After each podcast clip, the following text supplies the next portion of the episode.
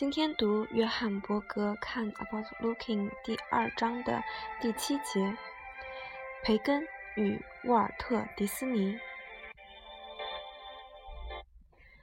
一个沾着血迹的人躺在床上，一具动物的尸体上面夹着甲板。一个人坐在椅子上抽烟，一个人走过他的画作，仿佛经过某处巨大的建筑。一个男人坐在椅子上转过身来，一个男人拿着剃刀，一个男人在拉屎。我们眼前的事件究竟有什么意义呢？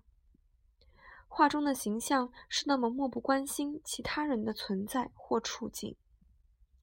当我们看这些图画时，我们是同样的想法吗？从一张画家本人的照片中，我们发现。卷起袖子露出手臂的画家，和他所创作出来的画中人物极为相似。一个妇人像孩子般在轨道上匍匐前进。一九七一年，法国的艺术鉴赏杂志中指出，弗兰西斯·培根已经可以名列当今十大重要的画家之首。一个裸体的男子坐在椅子上。脚边堆满破报纸。一个男人双眼直瞪着空白的窗帘，或者是一个穿背心的男人斜躺在污秽的红色沙发上。培根的作品里有许多活动中的人，而他们的动作和姿势都带有这一种痛苦的感受。之前从来没有人这样画过，而这样的视觉经验。显然与我们生存的真实世界有关。至于其中到底有什么关联，我们可以根据以下几件事实来加以探讨。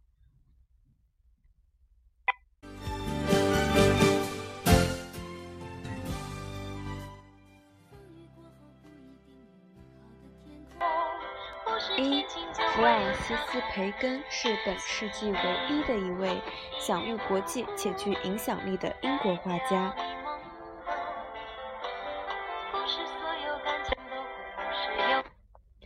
二，他的绘画风格非常一致，从早期到最近都没有太大的改变，从中可以感受到画家有非常清楚明确的世界观。三，培根拥有绝佳的。绘画技巧是一位大师，没有任何一位认识人像画的困难的人会对培根在油画上的处理和表现方式不感到佩服。这种罕见的完善的背后是他无比的毅力及对他所选择的媒介的彻底了解。四，评论培根作品的文章里有许多不凡之作，著名的艺术评论作家如。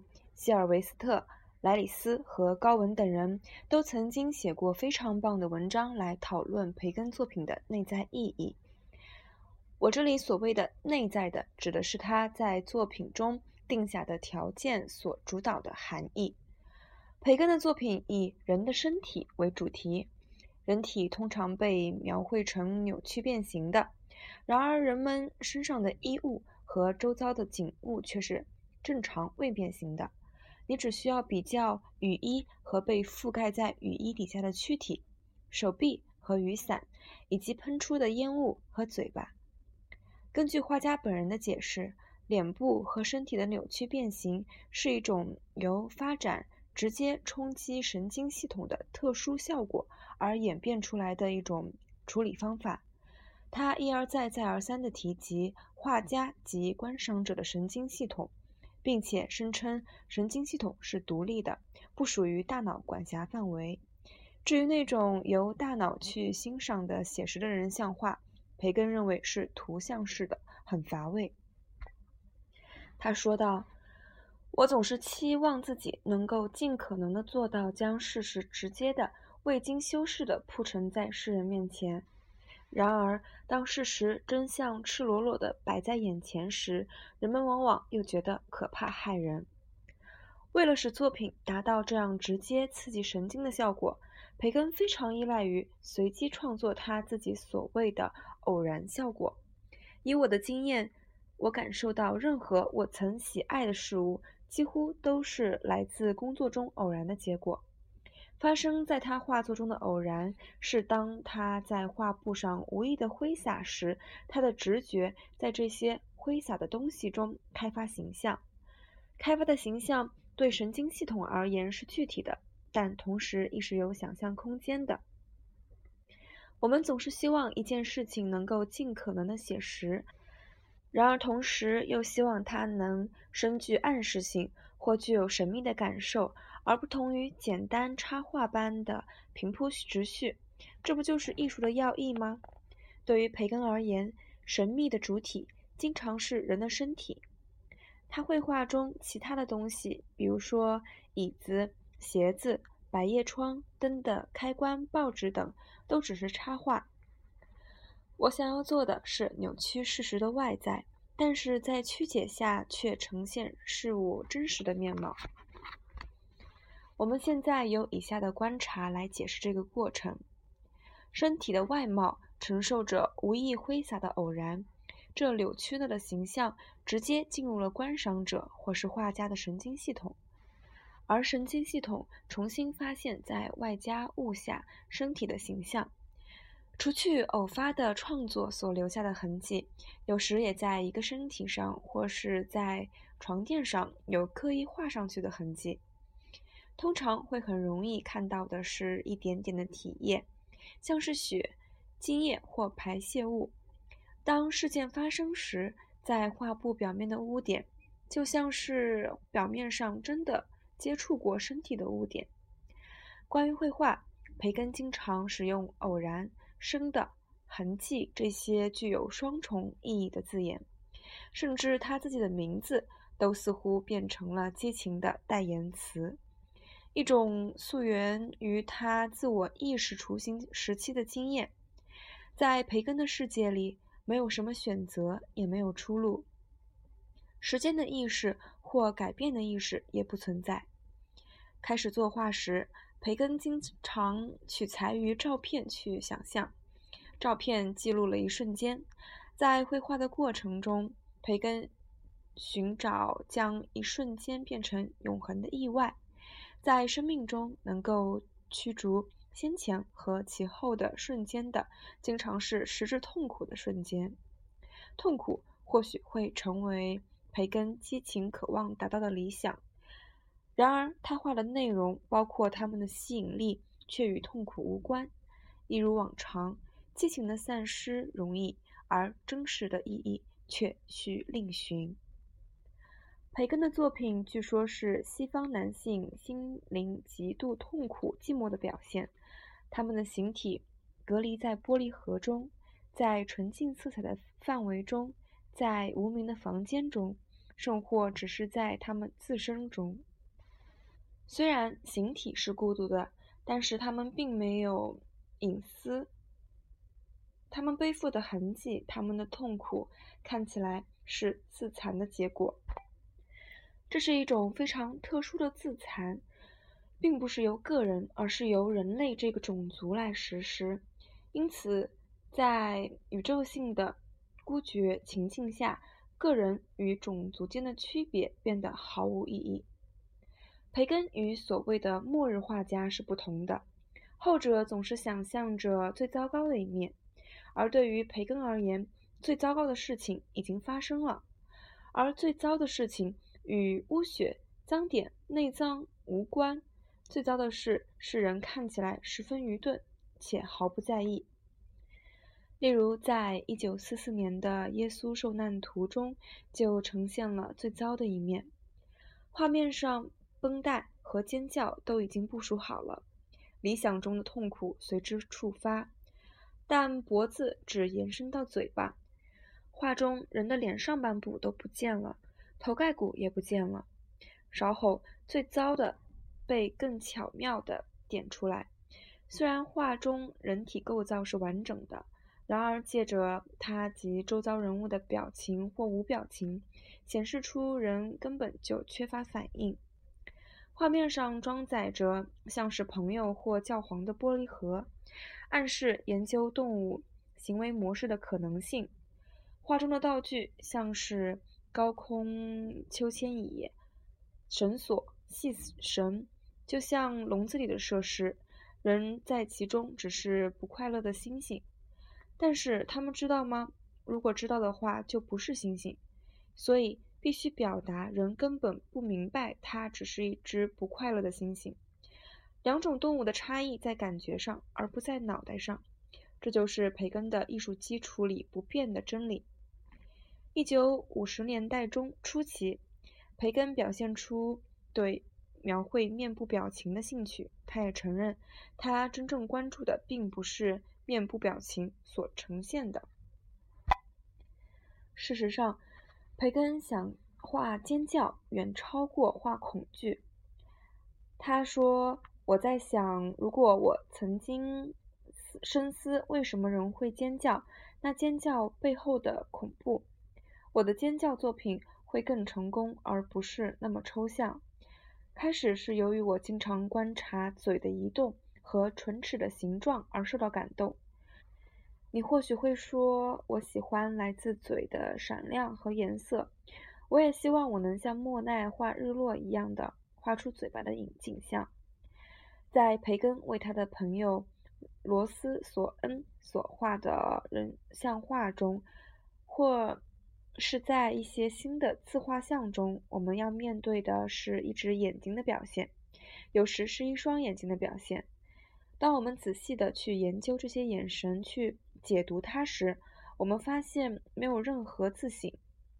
画中人物的眼神呆滞，像是从他们自己身边的状况去看周围的事物。他们不知道发生了什么事，他们扣人的地方源自他们对自身的痛切毫无所惜。在他们身上究竟发生了什么呢？画中人物脸部的其他部分被扭曲成不属于自己的表情，事实上根本不是一种表情，而是借由画家所谋所创造出来的偶然事件的画面。然而，并不是所有的描写。都是借由意外的事件来表现的。培根善用他的天赋，将某些相似之处写实的部分加以保留。通常，写实的部分是个性的表现，因为人的内在性格是不能与心智分开的。这就是为什么这些史无前例的作品虽不悲壮，却令人唏嘘。我们看到，个性是不存在的意识的空影子。再一次。最糟的事发生了，活着的人变成无意识的幽灵。在较大规模的人物造型构图中，通常画中有一个以上的人，却因为与其他形体毫无互动关系而缺乏表情。他们彼此都证明给对方看，他们经常可以面无表情，好像就只有面部扭曲的怪象可以存在。培根对于荒谬的观点和所谓的存在主义一点关系都没有，也与另一位艺术家贝克特的作品不同。贝克特对绝望的推考来自质疑，也来自推翻一般被接受的答案与成规。培根并未质疑任何事情，也不接受任何事情，他接受最糟的事已经发生了。